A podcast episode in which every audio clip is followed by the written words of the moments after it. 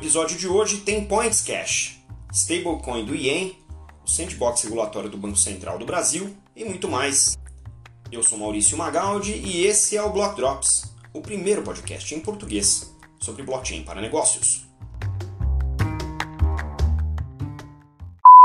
As notícias que você ouve aqui não têm qualquer vínculo com o meu trabalho atual,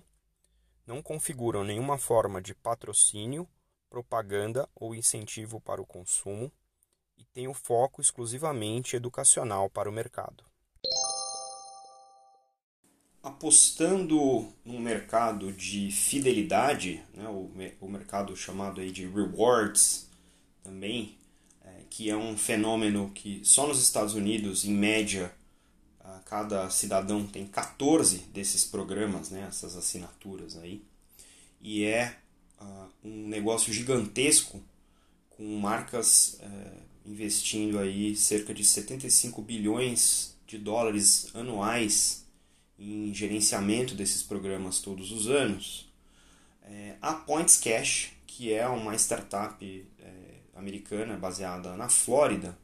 traz aí uma proposta de consolidar todos esses pontos, de vários programas de fidelidade numa conta central e converter todos esses pontos em dinheiro para que ele possa ser utilizado dentro do ecossistema de parceiros. O, a proposta de valor dessa Point, Points Cash é que as empresas que têm uh, esse programa de fidelidade possam fazer a parceria com a Points Cash para tirar o ativo, né, na verdade o passivo desses pontos né, do balanço das empresas né, e combinar num programa que tenha mais liquidez entre uh, os diversos potenciais usos, ou seja, é quase como um intercâmbio né, entre o que está no balanço da empresa e parado e pode ser utilizado num programa que dê mais liquidez, que é a ideia de utilizar aí a, a Points Cash que utiliza blockchain para fazer toda essa integração e conversão desses pontos né, numa paridade é, de mercado, utilizando aí o Algorand como o mecanismo aí de pagamento né, entre ah, os diferentes programas de pontos, a Points Cash e o consumo desses pontos convertidos entre as outras uh,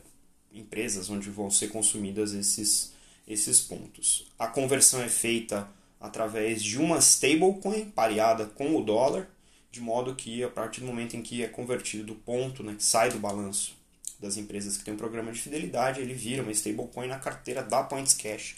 que é onde esses pontos ficam uh, armazenados para o usuário, já fora da obrigação dos programas de fidelidade. Achei muito interessante. Programas de fidelidade foi um dos primeiros casos de uso que a gente fez aqui no podcast e é muito interessante que agora, com a introdução de stablecoins e, obviamente, outros tipos né, de uh, ativos digitais, criptoativos e blockchains, a gente possa ver, inclusive, um desdobramento de você poder fazer staking dos seus pontos de fidelidade em um smart contract de DeFi e ganhar mais por isso. Né? Então, tem várias uh, composabilidades possíveis baseadas nesses então ativos digitais. Isso também alivia o balanço das empresas de fidelidade que não tem que carregar os pontos até expirar e podem também tirar uma boa receita aí desse intercâmbio. Um anúncio bastante relevante para o mercado financeiro, é, 70 empresas japonesas anunciaram ah, um consórcio para fazer o teste e o lançamento de uma moeda digital baseada no ien japonês durante o ano de 2022, o que aí sinaliza um movimento consolidado do setor privado em utilizar blockchain para seus sistemas de pagamento. A moeda digital japonesa vai ser chamada aí de DCJPY, DCJPY, JPY é o, é o código internacional do Yen, né, e DC de Digital Currency, vai ser atrelado aos depósitos dos bancos que participam desse consórcio nessa plataforma comum que vai uh, acelerar a transferência de grandes uh, quantias né, e a liquidação entre os participantes né, dessa, desse arranjo aí. É, essa, esse consórcio é liderado pela exchange Decuret, que é uma exchange é, grande aí de criptoativos, e inclui bancos como o Mitsubishi UFJ Financial Group, o Mizuho Financial Group, Sumitomo Mitsui Financial Group, que são nomes assim gigantescos do mercado financeiro. É, e ainda conta com o Postbank do Japão, o Nippon Telegraph and Telephone, uh, o uh, Japan Railway e a Kansai Electric Power. São empresas do mercado de serviços né, que estão aí também integra integrando esse consórcio e vão, uh, e vão participar desse trial de um projeto que começou aí uh, a discussão em 2020. Olhando uh, para o comportamento do Banco Central japonês, é, que sim priorizou uma CBDC do Ien desenvolvida né, pelo, pelo próprio banco, a ideia aqui é que uh, o Banco do Japão, o Banco Central japonês, é, habilite o setor privado a adotar uma CBDC. Né? Então, a participação do Banco, do, do Banco Central japonês nesse caso é habilitar e incentivar o uso disso uh, no mercado, né? focando nesse primeiro ângulo para um pagamento uh, multicanal né? entre uh, os diversos participantes e também eh, integrando aí o sistema de pagamento eletrônico com o IEM digital. O que eu achei mais interessante dessa notícia é que comparando com o Brasil, o primeiro caso de uso é pagamento eletrônico. Né? A gente, no Brasil, o Banco Central resolveu isso de outra maneira com o SPI, né? que o mercado chama de PIX, né? é, é o sistema de pagamentos instantâneo brasileiro, e está é, focando no Brasil, né? o Real Digital vai focar em casos de uso mais sofisticados. Então vamos ver como é que o Japão também evolui nesse sentido, e utilizando aí para pagamentos instantâneos, em primeiro momento, uma CBDC. E por falar em Banco Central Brasileiro, a notícia da semana em relação a essa autarquia foi o anúncio dos selecionados para o ciclo 1 do Sandbox Regulatório, que é o programa de inovação, né, faz parte do programa de inovação e digitalização encabeçado aí pelo Banco Central Brasileiro. Né? E aí foram selecionados é, sete projetos que foram inscritos aí a partir de fevereiro e foram recém-anunciados essa semana pelo uh, Banco Central. Né? Esses projetos são uh, projetos que envolvem diferentes produtos e serviços em diferentes segmentos, então vou contar a lista aqui para vocês, para vocês verem que é uma cobertura bastante extensa de casos de uso, né? e em alguns deles é, contém uh, o blockchain né? como parte do, da infraestrutura aí do processo que está sendo uh, pilotado dentro do sandbox do Banco Central. É, o primeiro desses projetos aqui que eu estou listando é o do JP Morgan, o JPM Coin,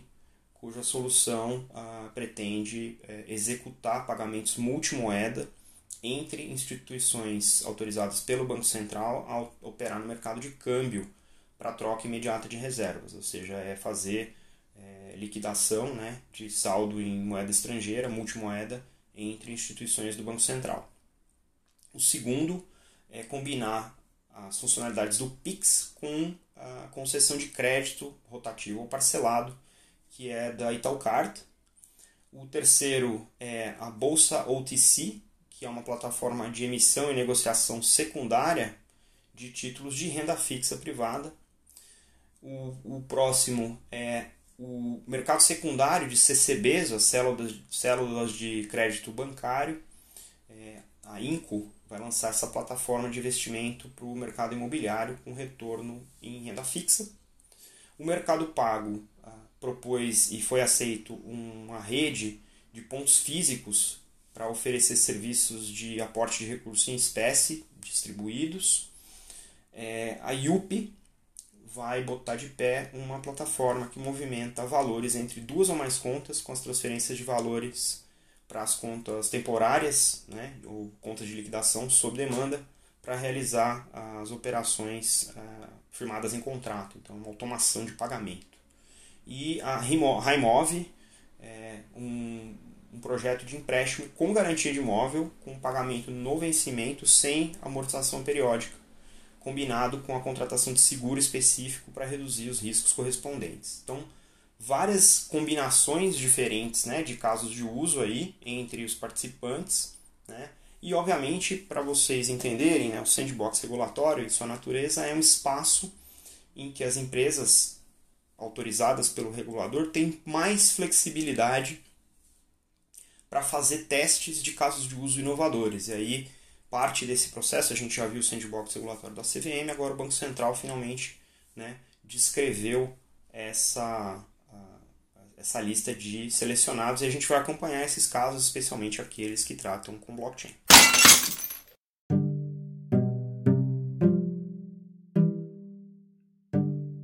E numa semana cheia de notícias, tem muito mais o anúncio do filme do Ethereum,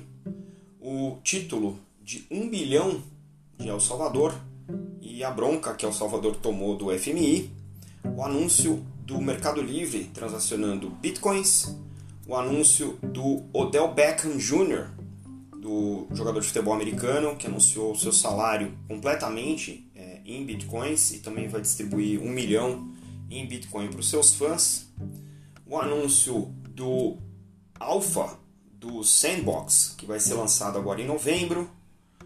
o anúncio de Seul, a primeira cidade grande, anunciando aí a presença no metaverso, a área do NFL na, no Roblox, também no metaverso, o anúncio do metaverso Roblox da Nike, a parceria entre a Amasa, que é uma fintech de uh, revenue stream, de low revenue stream, com a Planetarium, que também é uma fabricante de jogos de metaverso, a Niantic levantando 300 milhões para criar um metaverso em cima do mundo real, o jogo Illuvium teve uma guilda que levantou 2 milhões de dólares para operar dentro desse metaverso, a Audios anunciando uma maneira de embedar os NFTs da Solana em redes sociais, a Vogue lançando NFT, o relatório da Grayscale comentando aí uma oportunidade de um trilhão de dólares no mercado de metaversos e NFT coroado aí como a palavra do ano pelo dicionário Collins. A Ojuno, uma fintech de folha de pagamento, permitindo que você conecte o seu Ethereum address né, da ENS, o ponto .eth, se você quiser receber em Ethereum diretamente pela, pelo processo dessa fintech o fundo, um fundo de aposentadoria na Austrália anunciando que vai investir em Bitcoin, é, o JP Morgan anunciando aí que está contratando engenheiros para a tokenização de garantias,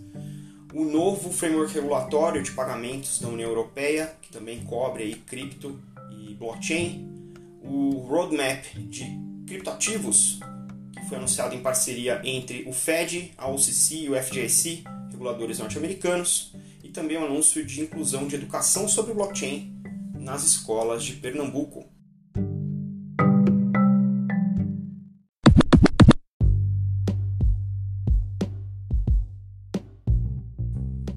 Você pode ouvir o Block Drops Podcast nas plataformas Anchor FM, Spotify,